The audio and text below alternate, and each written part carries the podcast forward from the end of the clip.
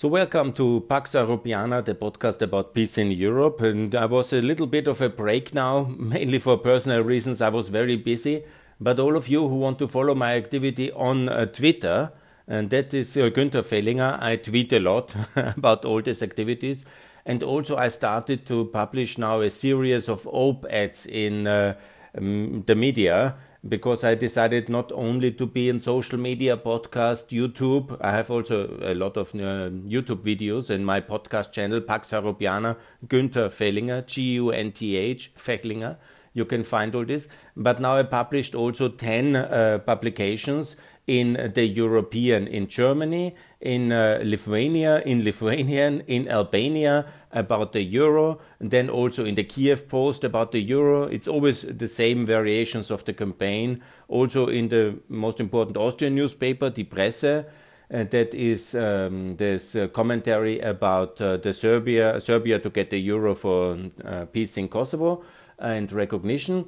And I did that in Bosnia as well. I did it as well in Macedonia, and I uh, have published now as well in Georgia for the euro.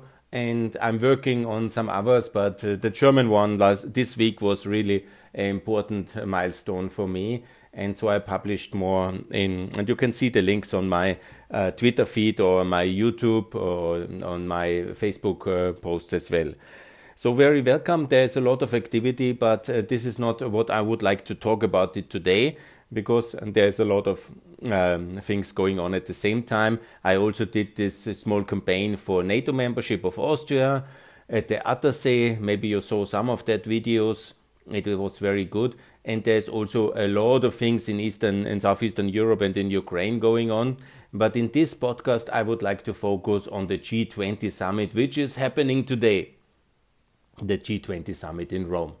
And I cannot understand why, still today, after everything that happened, Russia is in the G20. This is so wrong.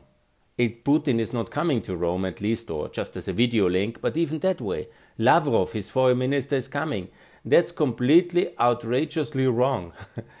they have attacked Ukraine, Georgia, Syria, Libya. They are waging war externally, also with military means, but also politically, financially, against European democracies. And they are working against us wherever they can with all means. And then we invite them on the G20. We have expelled them for the G8 and it's now the G7 for a reason. They have not behaved according to the civilized world. And by the way, China has. China has many issues internally, might be roughened um, kind of diplomatically, but has not attacked anybody. And we should really not fall into the trap of China bashing and let Russia off the hook, which is a Trumpian, Putian trap. And it's a big mistake. It's a racist mistake. The Chinese are certainly on um, in a major problem, yeah? internally, externally. We should actually stabilize China and not uh, endanger the world economy by antagonizing it further. We need China for many things. They're an important partner. They are a problematic partner. They always were and they always will be. But China is not the enemy. Russia is the enemy. And so Russia must be expelled from the G20 immediately. And that Lavrov hangs around and makes tweet how dangerous NATO is. Yeah? It's outrageous. It's an insult. and that's wrong. The other thing is, which is very wrong, is that the G20 develops a life of its own. I mean, that's not the idea. We have the OECD with Mr. Cormann Mathias as the Secretary General based in Paris. Okay, we should relocate it. I agreed on. I have recommended that to Brussels. Yes, we should have a more enlargement. That means all these 20 countries, but Russia and China, should be in the OECD like Brazil, like Argentina, like also obviously Nigeria, South Africa, India, Pakistan, yes, Indonesia, yes, that's the idea of the OECD. And no, but instead of enlarging, they are imposing 15% global minimum tax and want to celebrate that today. That is outrageous as well. I'm in favor of all companies paying their due taxes. That's logically, everybody should. Yeah?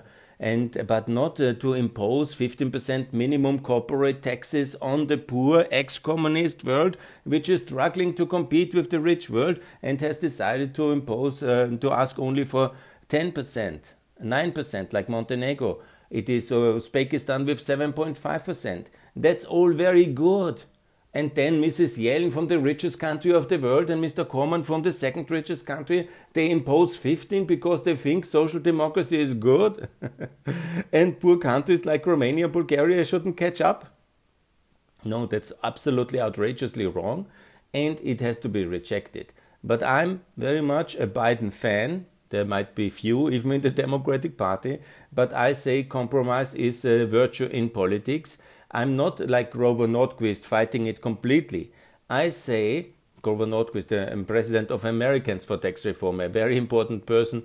I'm just uh, from the Europeans for Tax Reform, not so important. But I say let's do a compromise. Let's do a 10% global minimum tax. That's reasonable. 10% everybody should pay. Yes, government services cost something. Yes, 10% of company profits. It is acceptable and that's the way to do it. 10% yes, 15 no, and that makes a big difference. With 10%, we will not have 130 countries, but basically most of the countries, 180 will sign up.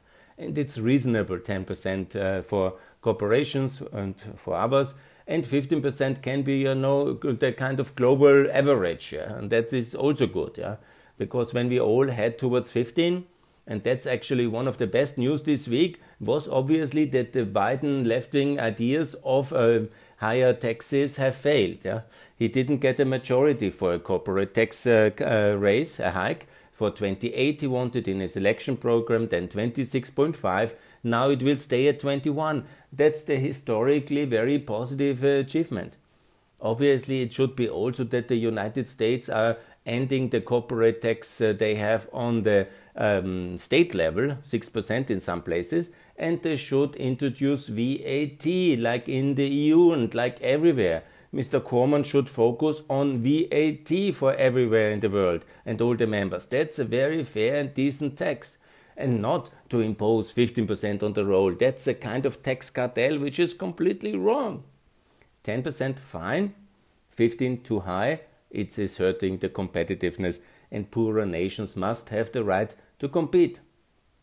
And the other thing which is going on is also the trade agreements. We make some progress now with the US and the EU, but we lack the ambition for a real free trade agreement, and everybody tells me it's too ambitious. I mean, the US has a free trade agreement with socialist Nicaragua. I mean, with Ortega. and we have one with socialist communist Vietnam, the EU, concluded and ratified. and then we are not able to do a free trade agreement uh, with uh, the US and the EU. I mean, that's uh, really very wrong. And now let's come to the big topics. Obviously, now at G20, there will be also the issue of the climate conference. And I will make it very clear I was critical to the Austrian tax reform. We should have uh, asked and cut the taxes not to 23 but to 15 and have much higher costs for CO2. Very good. You know, this is very good. Let's have higher CO2 uh, costs, maybe 100. It's fine because it's anyhow mostly Russian imports, and we have to reduce Russian imports. And it's so important that Armin Laschet, the chancellor candidate and the CDU chairman, now will be replaced. But I cannot understand why he doesn't off, um, um, uh, offer the end of Nord Stream 2 and makes Jamaica a reality. It's for me a mystery. Olaf um, Scholz runs around like the chancellor now at the G20 and has no majority. Huh? He has first to form a coalition. And it's very easy for the CDU to break this coalition if they would sacrifice Nord Stream 2. Operational license will be revoked to make it as Zwentendorf, the Austrian nuclear power station, which was never um, operationalized yeah, because it was built and never put into operation because of a referendum. And Nord Stream 2 is the same case never give it a license. And we are now in this energy blackmail situation of Russia. I'm now working 20 years on this. When I was a young staffer in the European Parliament in 2000, I started. We were discussing already about European energy independence and uh, reducing the dependency of uh, Europe by Russia. And now Russia does this blackmail to Moldova because they are pro Europeans, against Ukraine, against whole Europe. Energy prices are rising because of Russian decisions, political state decisions, not market rational, but artificially cutting supply into the European market, raising then the energy prices, electricity prices. And that's so wrong. And then the European left and the Greens uh, say, and also Mrs. Merkel, for her eternal shame, yeah, is then saying that we need gas as a transition uh, um, a tool in order to end coal. Yeah? So we end European coal to subsidize Russian gas, where we are blackmailable from Russia. and then the Hungarians and the Finns and others indirectly, but they are the worst sinner, they buy whole nuclear power stations from Russia, Russia, Russia Rosatom. and that's our energy policy.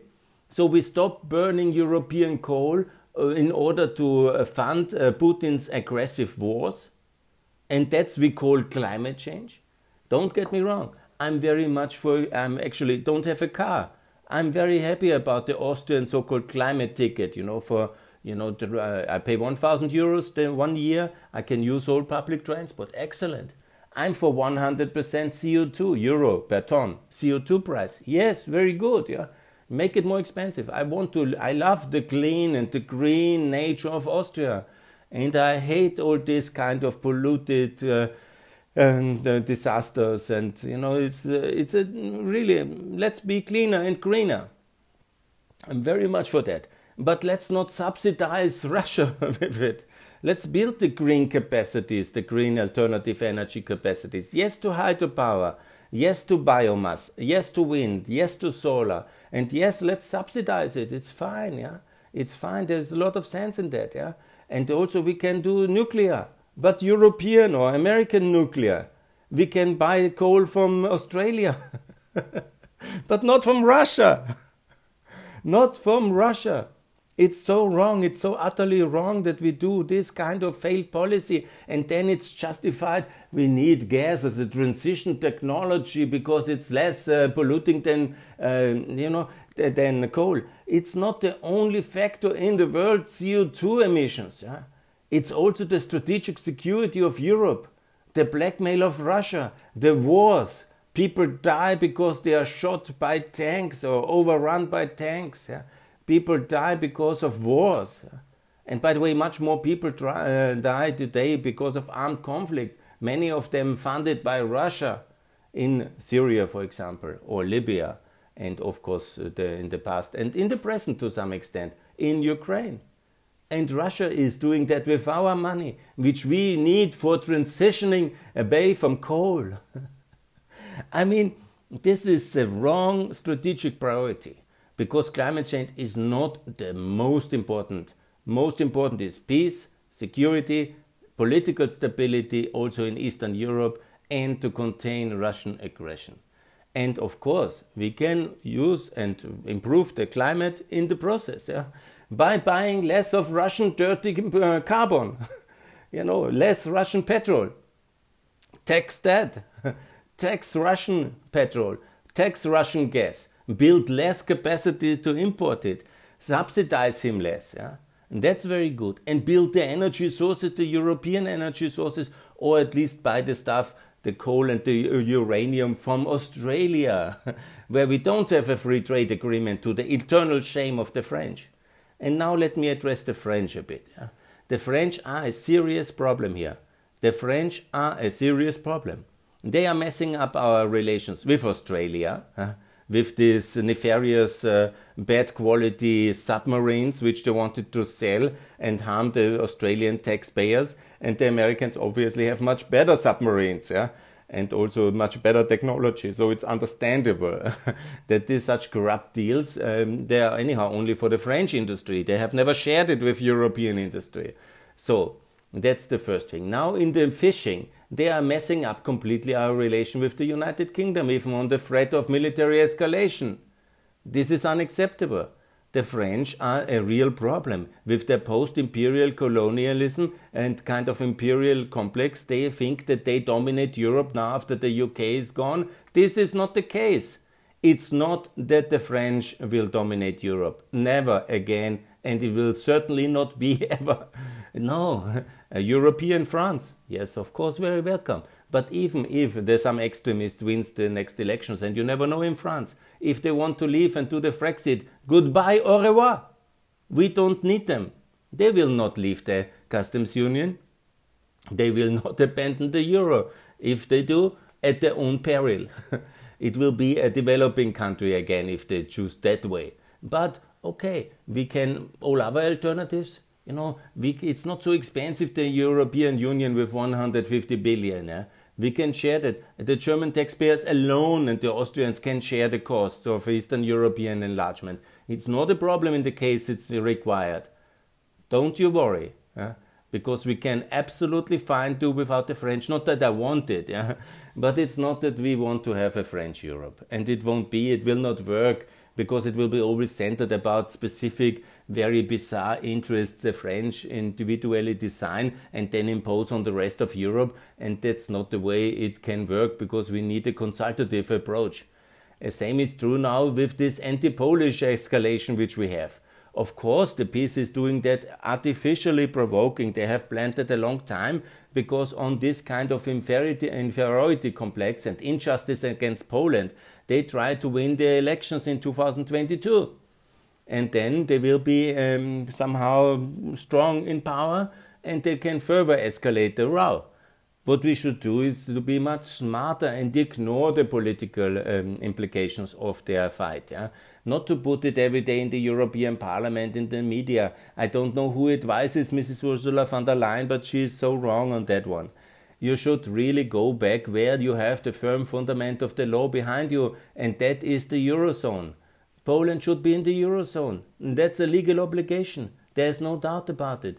Poland fulfills the criteria. Poland could is an economically very successful, low debt country. It could join easily, and it should.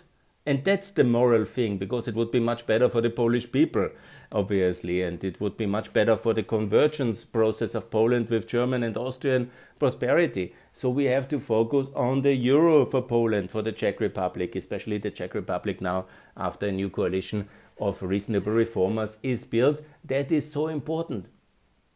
And that will, of course, next year, hopefully, Hungary will be coming back to the center right wing reason with Márki-Zay, and Orban will be out. And then we really have good progress for unity. And that's the way we have to settle these things, yeah, and by more unity and not by escalating petty uh, kind of legal niceties which nobody really knows, but few experts in the European law actually who knew. The, man, I knew it because I studied it in the in the Forum Alpbach, all these niceties of the European law. But we are going into a trap on that one because we undermine the efforts of Tusk to run Poland again. Yeah, that's a bit of a roundup. Coming back to the G20, we should really uh, reform it. Russia should be expelled, there's no doubt about it. Uh, China should be included in a constructive engagement dialogue, absolutely, inside G20. But it should be the OECD which should run the show, and that is very important. Yeah? And of course, uh, China must be in, uh, integrated. But if the EU and the OECD manage these processes together and coordinate it, it makes much more sense. And it's not the idea to impose some kind of left wing green agenda on the world, but to solve the real problems we have in climate change, in migration, in uh, economic competitiveness, and to have a successful growth uh, decade after all these eight major crises we had to handle now in Europe, it's time for some stability and growth, like we had in the 2000s. And all the ingredients are there for that. But it's this kind of uh, Russian Chinese alliance which we have to break up by uh, getting China back into the mainstream and uh, containing uh, aggressive Russia and isolate it. They, anyhow, have enough problems back home and they will be very serious. Yeah? So, G20, I wish you uh, the best of success. I wish also the best of success for the summit in Glasgow. I'm absolutely in favor of um, uh, reducing CO2 emissions, and I'm also very much in favor of greener energy growth. That's very important, but it must be growth oriented because it's economic growth. Uh, all those who want to destroy our fantastic system which we have built the last 30 years because they hate the market, they hate the capitalism, they hate freedom, and they want to now impose a new world order via Glasgow. That's very wrong. Don't forget, we have now in 2021 the latest uh, number. It's 91 trillion GDP in the world. And we were 24 30 years ago when the Soviet Union fell and the freedom won and the victory in the Cold War was happening by default of uh, fall of economic collapse, uh, political collapse, of moral collapse by this evil empire. And within 30 years, we went from 24 to 91, three and a half times more GDP globally. It's unprecedented. We went from 5.5 billion to 8 billion we will be in two years. People. That's two and a half billion people more. That's amazing. And I know the left hates more people and they hate people. Yeah, they want to see them as a mess, a moth. Uh, but no, they want to manage everybody and see every individual as a problem. No, every individual is an asset. He's a thinking being. He is a working individual. He does something. And that's very good. So 2.5 billion is something to celebrate. Obviously, we need uh, more freedom and more market mechanism to make sure that everything works better and more harmonious in the next phase of um, globalization. The first phase was a bit unregulated, chaotic, but it was entirely successful. and the left and the green and these anti-growth people, they are a big danger. And you know they abuse this topic of climate change, yeah, and of CO2, which is a justified concern, yeah, we have to limit CO2, we have to be cleaner and greener. And they uh, abuse it for a kind of systemic change, an attack on freedom against the market, against globalization, and that is very dangerous. This is very dangerous because uh, then we cannot feed 8 billion people in a kind of semi socialist, kind of global Marxist uh, uh, green uh, thingy. no, no, no, it's impossible. And then there will be major crises. So we need to keep the system open. We need free movement of people as much as possible, free movement of capital in the European Union, and of all of all, all of most of all, free movement of goods and services globally, and as much as we can inside Europe, freedom of movement of the people the recent restrictions like by young populists like Kurz, who is hopefully soon gone, and Söder, who is hopefully soon gone, they were going in the wrong direction. They were leaning to the extreme right in their pandering to populism. We need a pan European labor market. We need openness in Schengen. We need to make sure that the labor market is open from Austria, Germany, Germany, very good, good progress. Austria, very bad, very bad progress, yeah? very negative decline in closing. Yeah? It must be open towards the Southeastern Europeans, all Western Balkans must have full access to the Austrian labor market, to the German labor market. It's already happening in Germany. Much better, much opener, very good, but more to come. And Ukraine, Moldova, Georgia, our allies, they must be more open. And also to Belarus, we should welcome the people when they come in. Not, of course, from Iraq, we cannot cope with all of them, but we can cope, yeah? but we should decently, morally, nice. Yeah? And, but obviously, that's an abuse uh, mechanism of Lukashenko, who actually, let me not forget, should be excluded from the Eastern Partnership. Yeah? And I will wonder how the EU will handle that summit. and they will not invite Tsikhanouskaya. It will be outrageous, and I will be very angry on that one. Anyhow, we need a pan European labor market with Ukraine, Moldova, Georgia, and the six Western Balkans and all the 27 countries. And we need to be more united by the euro, in NATO, by labor market, and by the internal market. And that, of course, makes Europe strong again, in a sense, and the West strong again. It's very much in the American interest that I try to publish also in America now about this topic I didn't find the right outlet up to now, but I will find it, yeah? and I will also make that very clear. We need to have more transatlantic unity, the EU to join NATO, uh, to have TTIP concluded, the FTA, and to make sure that all EU neutrals are joining NATO and that we have uh, more unity also with the UK. And no, the French will not block that. Yeah? We are not allowing that. Yeah? So that's the way forward. And of course, we need EU 37. Um, was absolutely clear, I think, uh, with Moldova, Georgia, and Ukraine and the six Western Balkan countries in the EU once they are first joined NATO and they have adopted the euro, they complied with our common foreign policy and they have done the regulatory alignment. Yeah. Hello, Serbia, do you read me? and what's happening in Bosnia, it's also outrageous because Dodik is on warpath and the EU and the US are completely weak. He should be jailed. I call about the Serbian Bosnian leader who declares that he will build an own army. If I do that in Austria, they will visit me very soon here and they will ask me seriously if I am crazy. and in Dodik's case, he might do that. And that is the break of the constitution, and he has to be then legally prosecuted, removed from all offices, and then be chased like a outlaw. That's the reality. And that's what we need. We need to be a bit more stronger, believing in our values and in the rule of law, not to hammer our friends in Poland uh, and in Hungary. They have deserved it, obviously, for treason in Hungary, because that's treasonous what they do with this energy com- uh, cooperation with Russia. But we should not uh, antagonize uh, them for minor things, uh, social and other issues which we have not solved in the 1990s ever. It took us until the 2000 to solve many of these issues of social and family law in Austria and Germany, and we are now hammering them, and we are letting our enemies in Russia and those in Serbia supporting them, and in Bosnia we let them easily off the hook because we want an appeasement, appeasing our enemy and being hard to our members. Uh, this is so wrong. Anyhow, back to the G20. We need a better G20 without Russia. That's the most important. Obviously, we need also to break up uh, OPEC to and ask Saudi Arabia if they want to stay in G20 and want to potentially also join OECD, then to end OPEC, and obviously to end BRICS. That's uh, anti uh, Euro, uh, the anti-Western, anti-European uh, movement of Russia, and it must be clear to India if they want to have a FTA, if they want to have a, um, uh, OECD membership, then they have to break with Russia. Uh, that's easy, and break with BRICS, and then China and Russia can do this BRICS alone.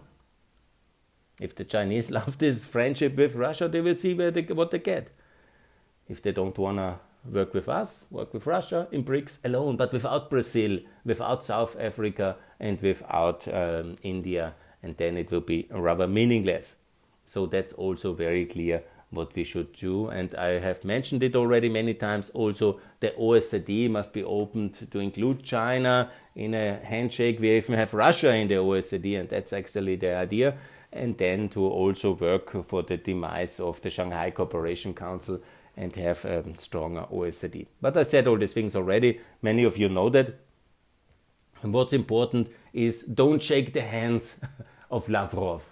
It's blood on his hands of Ukraine, Syria, Lib- uh, Libya, and Georgia. He's responsible for Russian aggressive uh, warmongering and aggressive wars in four countries, and not for corona reason, but for your moral reasons of cleanliness. All G20 leaders, G19 leaders without Russia, please don't shake the hands of Russia. And uh, let's also be very clear we have uh, three big uh, economic, uh, it's actually two. It's China, which is about, let's say in rough terms, the size of the EU and of America is bigger. Sorry, but we are one unit, the West, yeah? And we are, of course, about 44 trillion and that's about half of the GDP. Only the free world, uh, the main pillars, uh, the North America and free Europe, it's about half of the world's GDP. At China, and that's uh, substantial as well. And then it's in Russia, it's 1.7. And the question is really why Russia is in the G20, also economically. Yeah? And now they mismanaged the corona. They're in a big crisis. They release over a million people there. And I ask myself, what is all this fascination with Russia? Is it just the nukes or is it only this aggressive policy? I cannot understand that. And it's time to exclude them. So, this is my message here uh, from this beautiful region. I'm today here. Follow me on my YouTube channel. I've made wonderful Austrian videos here about everything, and I would be very happy if you see uh, some of them at Pax Europiana. Subscribe my podcast and my YouTube channel and follow me on Twitter. My name is Günther Fehlinger. I'm very happy that you take time to listen. More to come from Pax Europiana. I promise now in November 2021 I will be more active, release more podcasts in the winter, and I will um, keep you posted on developments for peace in Europe. Thanks a lot. Bye.